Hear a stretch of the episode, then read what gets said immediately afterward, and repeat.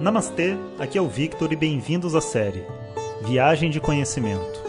Essa é a nova série de áudios de Vedanta do nosso acharya Jonas Mazet. Na tradição védica, o termo acharya se refere ao professor tradicional de Vedanta que dirige uma instituição de ensino e dedica sua vida ao conhecimento. Jonas Mazet é formado pelo curso de três anos do Swami Dayananda na Índia e hoje dirige seu próprio Instituto de Vedanta no Brasil. O seu propósito com esses áudios é permitir que as pessoas possam saborear o néctar do conhecimento e, quem sabe, despertar para uma nova liberdade. Hoje o tema é o medo da solidão. Om Shri Guru Pyo Namaha Harihi Om Bom dia.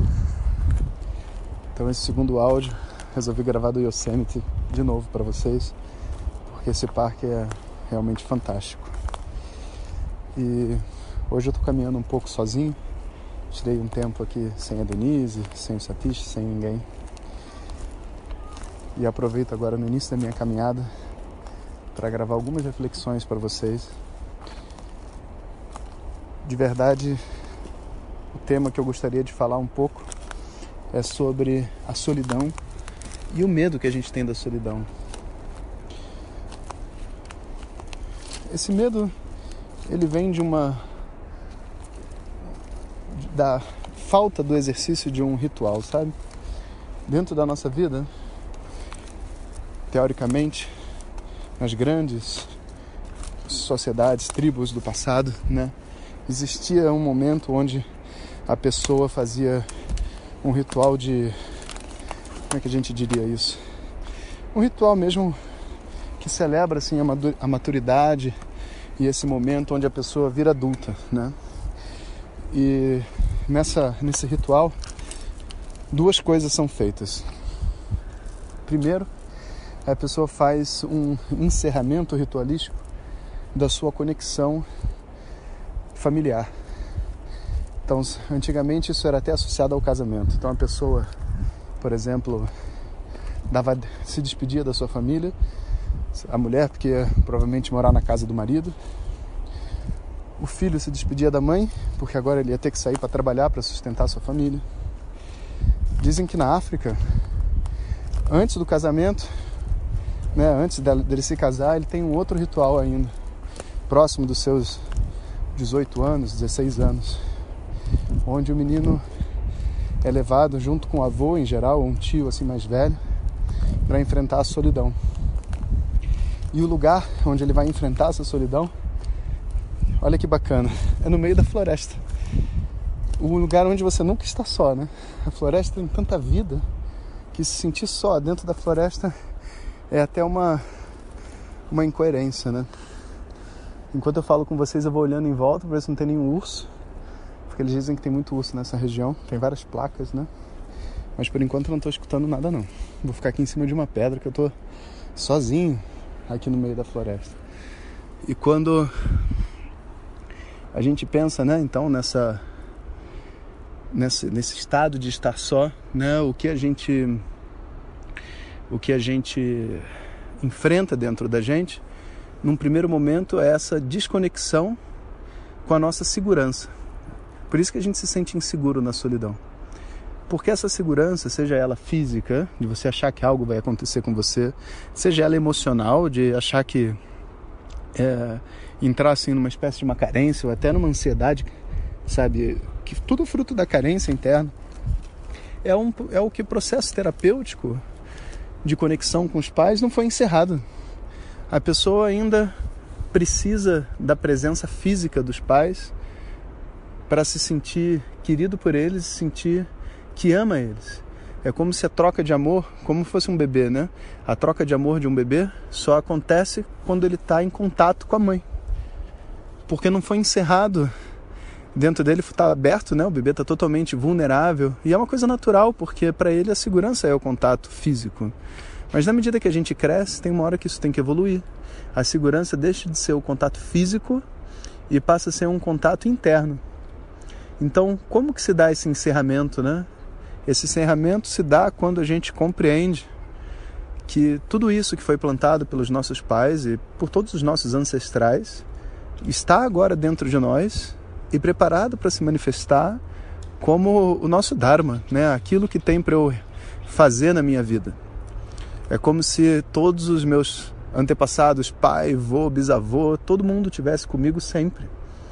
E essa é a força, né? A força que você vê num índio que sai da sua tribo e passa semanas na floresta sozinho. Ou na África, né? Quando o menino sai e vai ter que enfrentar tudo isso, todos os familiares abençoam ele para que ele enfrente. Ele se sente então agora com essa conexão interna, né? E mesma coisa quando se pensa até num simples casamento, né? Da menina saindo é, para ficar com a família do marido, né? Essa menina tem que carregar a família toda dela dentro dela. Nunca está afastado de ninguém. No Brasil, né? Para a gente não ficar falando de uma coisa assim muito distante, eu conheço várias pessoas que tiveram que fazer esse ritual, mas porque a vida levou. Um belo dia, a menina decide que ela precisa conhecer outros lugares que não é mais só aquela cidade onde ela morava, começar a trabalhar ou se sustentar, porque a família precisa que ela trabalhe, e de repente ela se vê numa posição onde ela passa a ser uma contribuidora e alguém até que dá segurança para os próprios familiares que antigamente davam segurança para ela. Essa transformação é uma transformação muito importante. Então, o primeiro aspecto da coisa é essa é o fechamento desse processo terapêutico. E se a solidão é uma coisa que ameaça você, então, a terapia é praticamente uma obrigação, a gente não pode pular essa etapa. A segunda parte da história é uma compreensão da sua conexão com Deus e com a natureza. Porque quem que está sozinho de fato? Esquece o processo terapêutico, mas eu estou aqui no meio da floresta. Em volta de mim tem um monte de árvores, um monte de pássaros, inclusive pessoas que estão também caminhando pela floresta de vez em quando. E tudo que eu preciso existe aqui em volta de mim. Eu posso nem ter o conhecimento ou estar tá na minha mente nesse momento tudo que eu preciso. Se eu precisasse dormir aqui, ia ter uma forma para eu dormir aqui. Onde, onde você for no mundo, onde você estiver, tudo que você precisa existe lá. E não é porque você leva junto com você, mas é porque existe na natureza. E existe dentro dessa ordem divina. Você tem sede, existe água. Você tem fome, existe comida você precisa de proteção, você encontra uma caverna ou coisas equivalentes. Qual necessidade minha que foi produzida ou resolvida por mim, nem ou pelos meus pais? A única coisa que os mais velhos têm é o conhecimento e, o, e a prática de usar aquilo que a natureza dá para nós.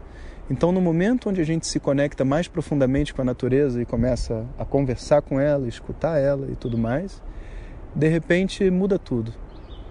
Quando você está sozinho, em vez de ser um, um desafio, né, e uma pressão dentro da mente, do coração e tudo mais, passa a ser uma espécie de diálogo com Deus. E um diálogo que no início tem muitas vozes, que são as vozes mesmo que precisam se expressar e sair de dentro da gente, mas depois ocorre através de um silêncio e de um sentimento muito bom, que dentro da tradição védica é chamado de Divya Dhuni.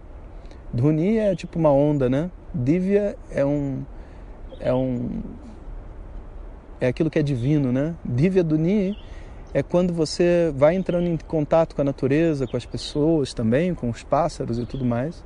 E de repente, ao observar isso tudo, você se sente, sabe, agradecido pela quantidade de diversidades, variedades de coisas que existem em volta de você como que é belo e como que isso daqui foi criado para você, porque os seus olhos estão aqui vendo a imagem das flores, escutando o barulho dos pássaros, né? Tudo isso foi desenhado para você.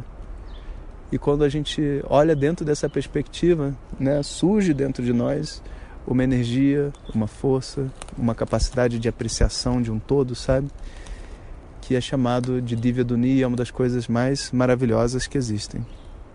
Então, quando a gente faz esse processo terapêutico e encontra esse caminho de devoção, esse caminho de verdade, existe então um, uma apreciação da solidão. A solidão deixa de ser uma inimiga e passa a ser algo, inclusive, que nutre a nossa vida. Quando a gente está muito tenso, muito cansado, muito ansioso, tudo que a gente passa a querer é um tempo com a gente mesmo, a sós. Inclusive, é com essa energia que eu termino esse áudio de hoje, para que agora eu possa passar o meu tempo sozinho comigo mesmo aqui na natureza. Um abraço a todos e até amanhã. Om Shanti Shanti Shanti Harihi Om Shri Guru Pyo Namaha Harihi Om Compartilhe com seus melhores amigos. E se você quiser receber nossas mensagens diretamente no seu WhatsApp, clique agora no link que vem junto com o áudio. Para outras informações, www.vedanta.com.br. Até o próximo áudio. Om Tat Sat.